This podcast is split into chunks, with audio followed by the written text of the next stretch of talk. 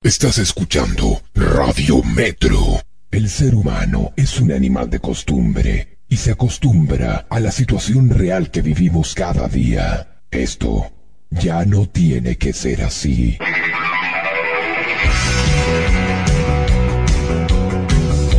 Desde aquí y hasta las 12. El que calla otorga.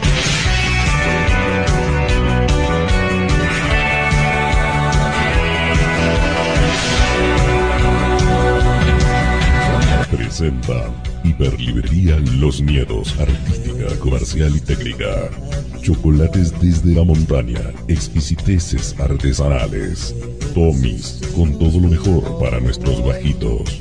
Co-creando luz, servicios holísticos integrados. Gobierno de la provincia de San Luis, un gobierno para todos.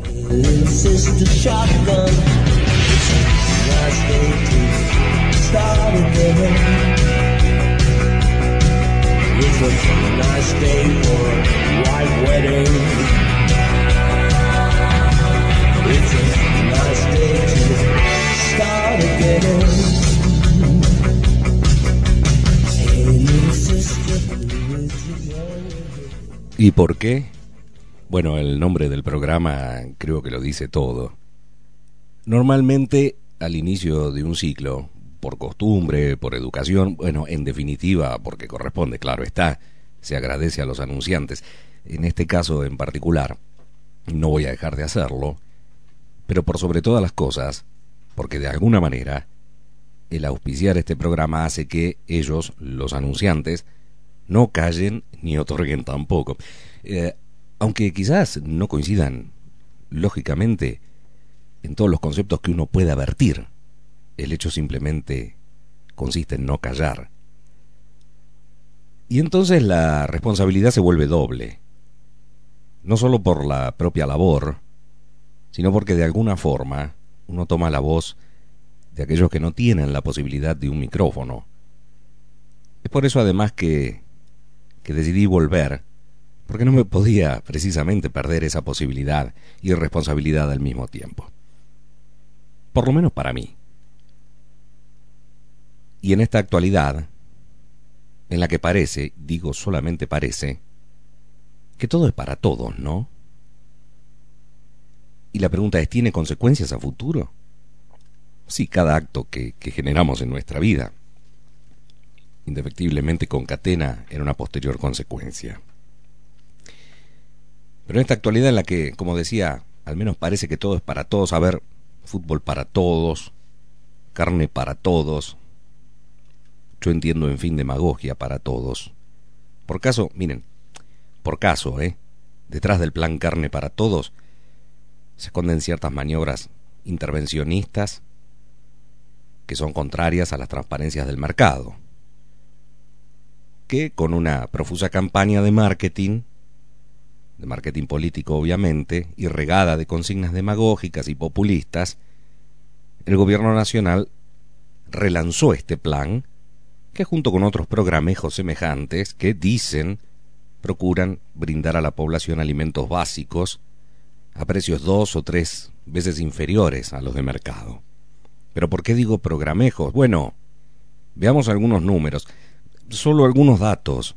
De ejemplo, el plan, por ejemplo, este el de la carne, consiste en la venta itinerante mediante camiones frigoríficos, inicialmente en la zona de la Matanza, allí en el conurbano bonaerense, de unos 10.000 kilos diarios de carne. No son ningunos giles, ¿no? Para elegir por dónde empezar. La matanza. Y por más que el, el plan llegara a populosos cordones del interior, sabemos que en definitiva esto no es para todos, sino para los nichos electorales más importantes. ¿O acaso todos llegamos al mercado central?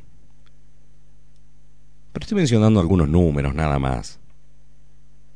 Por ejemplo, estos 10.000 kilos van a abastecer a menos del 0,2% del mercado, puesto que por día se consumen en la Argentina aproximadamente 6 millones y medio de kilos de carne. Razón por la cual más que de carne para todos, habría que hablar de carne para unos pocos y demagogia para todos. Mencioné el mercado central. Ah, bueno. Ese es el otro eslabón del plan de abaratamiento de precios del gobierno nacional. Allí los consumidores hacen largas filas para adquirir con 2,50 el kilo, filete de merluza congelado a 12,50, asado a 10,50. Algún día vamos a hablar particularmente de la carne. ¿eh?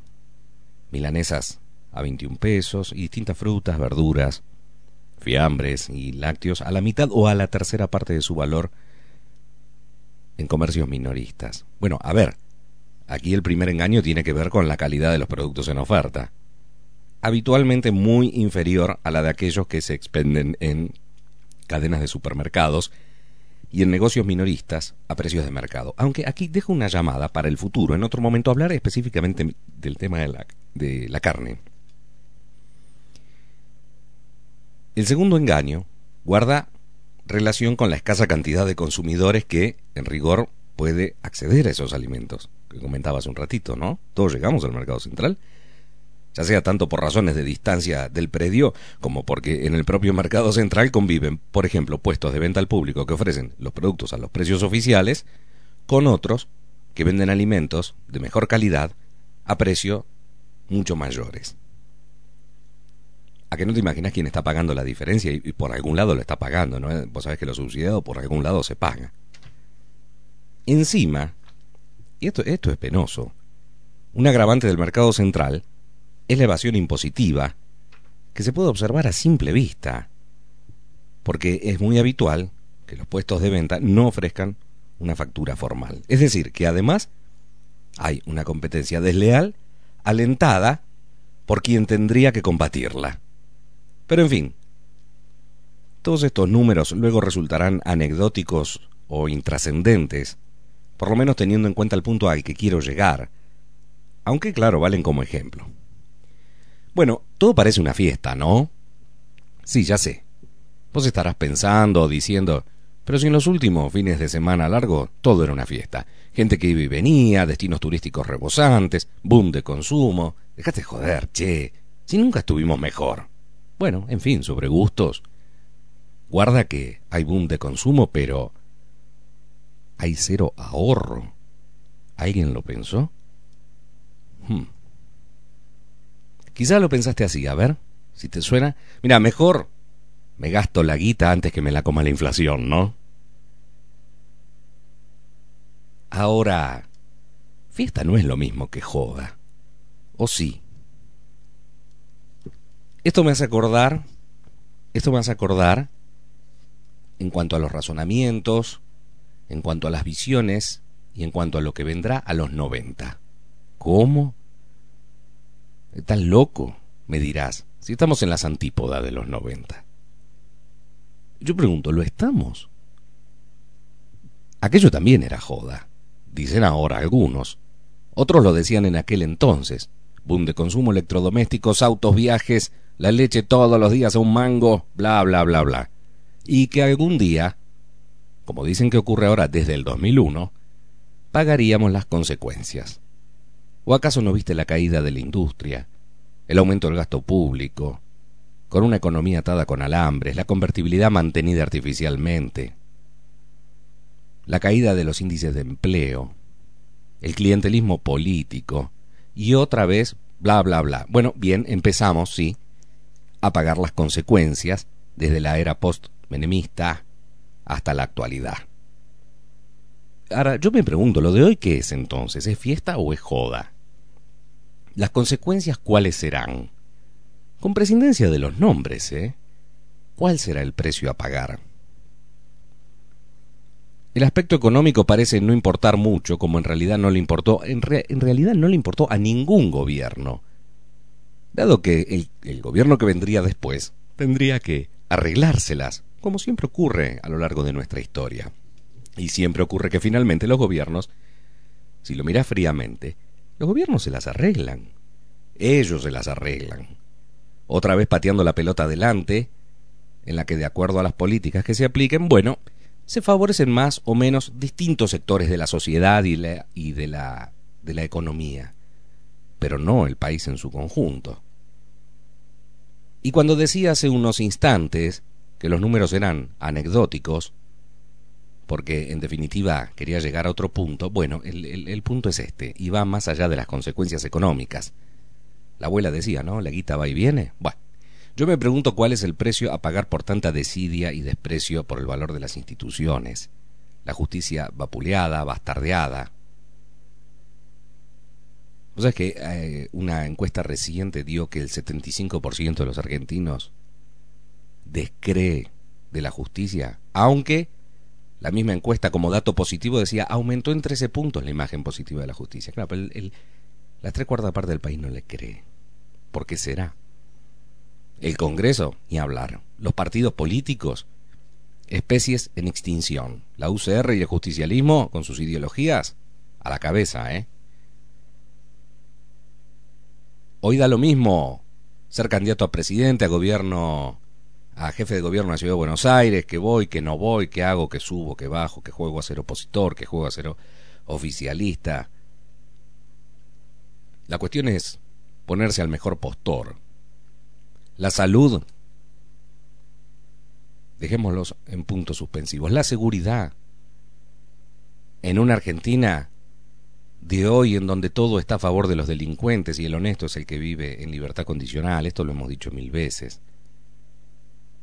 que te van a dar bolsitas ahora para el celular ahora en el banco, para que no te afanen, dejémonos de joder, por favor. Al que ayer le afanaron el maletín dentro del mismo banco francés, ¿qué le van a decir? Y la educación, la educación es el precio más caro a pagar, o la falta de educación, o el tipo de educación. Los chicos cada vez aprenden menos o aprenden lo que a algunos les conviene que aprendan. Y si no, esta breve historia, que creo contaron en Buenos Aires, o estaba en el diario, en una nota escrita eh, por Hanglin, creo que no, no me acuerdo muy bien. No sé, bueno, no importa, me parece que sí, que es de Hanglin. Eh, para el caso, vale. ¿eh? Da lo mismo. Y cualquier semejanza con la realidad es pura, eh, pura coincidencia. Y es cuando el nieto de, de González va al cole, ¿eh? fabricando un hueco en sus actividades, dice, dice este cuento, el siempre atareado señor González pasa por la casa de su hija, donde se está celebrando el cumpleaños de, Inti, que es el nietito de González nene de nueve años. El abuelo llega muy ufano a la fiesta del chico, le entrega su regalo. Un celular de última generación con GPS, televisión satelital y todos los botoncitos de colores que vos te puedas imaginar. En definitiva es lo que el nieto le pidió. La fiesta ya había terminado, en realidad, de manera que González tuvo oportunidad de conversar unos minutos a solas, de hombre a hombre, claro, ¿eh? de abuelo a nieto, con el pibe, que era todo un hombrecito. Bueno, en estas charlas de, cinco minutos no se ahorra ningún lugar común, ¿no? Entre abuelos y nietos. Y le pregunta al abuelo, dice, estás altísimo, Inti, seguro que ya tenés novia. No, Abu, ni ahí. ¿Y jugás a la pelota? No, Abu. Me gusta jugar a la Play y a la Wii. Ah, claro. Eh, claro, sí. Decime, ¿cómo te va en el cole? En algunas materias bien, pero en otras más o menos, en otras mal, qué sé yo, Abu. Bueno, a ver, ¿qué estudiaste ayer, por ejemplo? Contame. El Che Guevara. Ajá. ¿Enseñan eso en el cole? Sí, nos hablaron de Ernesto Guevara. Oh, muy bien. ¿Y vos qué sacaste el limpio acerca de este muchacho? ¿Era bueno o malo? Era bueno, Abu, era re bueno. ¿Y qué tenía de bueno, Inti? Quería cambiar el mundo. Pero ¿qué parte del mundo quería cambiar, nene? Todo el mundo, todo. Luchó por sus ideales, Abu. Ajá, ¿y consiguió algo? No, porque al final lo asesinaron los yanquis. ¿Los yanquis? Ajá. A ver, ¿qué otras cosas estudiaste, por ejemplo, sobre historia argentina? Bueno, dice el nene, lo más importante es el nacimiento de la democracia. Muy bien, dice el abuelo. ¿Cuándo nació la democracia? en 1983, ¿y antes qué había? ¿No estudiaste la Revolución de Mayo, la Asamblea del año 13, el 9 de julio, la Constitución del 53? No, Abu, esa parte no me la sé. Antes de la democracia eran todas dictaduras militares. Ajá. ¿Quién fue, por ejemplo, el general San Martín?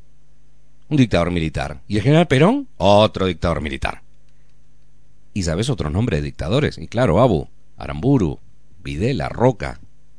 ¿Cuál Roca? ¿Julio Argentino Roca? Sí, fue que mató a todos los indios y le sacó sus tierras. Ah, dice el abuelo. ¿Y qué más estudiaste, querido? Las leyes, la historia de la ganadería, de la industria, de la cultura, el arte, la constitución. Ah, la, la ley más importante es la del matrimonio igualitario, que permite que dos personas puedan unirse para formar una familia, para tener hijos. Dos personas, dice el abuelo. Para tener hijos se necesitan un hombre y una mujer. Dos personas, no importa el género, dos personas, Abu, se casan y se unen. Los hijos están, los hijos igual vienen, por otro lado. Ajá. Y decime antes del matrimonio igualitario, ¿qué había? Bueno, durante el tiempo de las dictaduras militares, estaba prohibido que algunas personas se casaran, por ejemplo, dos hombres o dos mujeres. Solo permitían que se casaran unos pocos, exclusivamente, ¿eh? un, un hombre y una mujer, nada más. Pero eso ya pasó. Muy bien, muy bien, dice el abuelo. Veo que estás estudiando mucho. ¿Cuánto te sacaste en historia? ¿Cómo que cuánto me saqué? Sí, ¿qué notas te pusieron? Le pregunta el abuelo. Abu, ya no nos ponen notas para que no se sientan mal los chicos que tienen una nota baja. Entonces, hablamos con el profe y cuando nos cansamos nos volvemos a casa. ¿Y cuándo suena el timbre de la última hora, Inti? No, Abu, ya no hay más timbres porque Sería como las dictaduras militares, la escuela es libre. Nosotros vamos si queremos y cuando no queremos nos vamos a McDonald's. Ajá. ¿Qué vas a hacer cuando termines la escuela? Ya faltan solamente un par de añitos. ¿Qué te gustaría hacer? Y nos vamos a juntar todos los chicos del cole, nos vamos a hacer un viaje de egresado, nos vamos a ir a Disney, en Orlando. Pero Inti, esa ciudad queda en los Estados Unidos. Sí, Abu, ¿y qué tiene? No, digo, ¿No andarán por ahí los yanquis que mataron al Che Guevara? Pero si eso fue el siglo pasado, Abu. Cierto, cierto, tenés razón. Bueno, que termines bien tu cumpleaños, nene. Chao, querido. Un pequeño comentario al margen. Hace muy poquitos días, y este no es un cuento, esto es lo que cuenta una ficción, algo que seguramente no ocurre. Si se parece a la realidad, bueno, muy raro, no creo, ¿eh? Pero esto sí. Días atrás, en Azul, provincia de Buenos Aires, se le cambió el nombre a una escuela. Esa escuela se llamaba General Roca. Y le pusieron el nombre de Arbolito. Ecologista dirás, no, no, no, no, pasa por la ecología. Todos festejaban, todos contentos, tenemos la escuela Arbolito. Pero, ¿por qué Arbolito? Bueno, porque Arbolito fue el apodo de Nicasio Maciel, el cacique Ranquel que azotó la zona de su asentamiento, con malones que masacraban hombres y se llevaban mujeres cautivas, y que mató por la espalda, con una lanza, el 28 de marzo de 1829, al coronel prusiano nacionalizado argentino Federico Rauch en la batalla de las Vizcacheras, cuando peleaba para el entonces ejército unitario del general Lavalle contra Juan Manuel de Rosas. Fue decapitado y su cabeza llevada como trofeo en la punta de una lanza y arrojada en la calle al entrar en la ciudad. Ese arbolito. Eso está bien, eso no, no, sé. Te diría, te diría hoy, este, no es un crimen de lesa humanidad, te diría hoy Zaffaroni. Por eso sigo sin comprender las diferencias a la hora de la falta de previsión de lo que deberemos pagar en el futuro. Sigo sin comprender la diferencia entre la joda y la fiesta. Lo único que sé es que lo que nos está pasando no me gusta. Yo sé que si hoy te va bien, en definitiva, este, siempre hay alguien a quien le va bien. Podrás no estar de acuerdo conmigo, pero mañana, mañana, cuando haya que, pagar la cuenta, porque todos los días pagamos una cuenta, mañana cuando haya que pagar la cuenta, eh, no cometamos el mismo error del presente de tener una memoria selectiva y acordarnos pura y exclusivamente solo de lo que nos conviene, porque entonces actuaremos como lo hacen los gobiernos, dejando que los que vienen atrás arreglen la historia sin ser conscientes que somos nosotros mismos quienes hacemos la historia todos los días.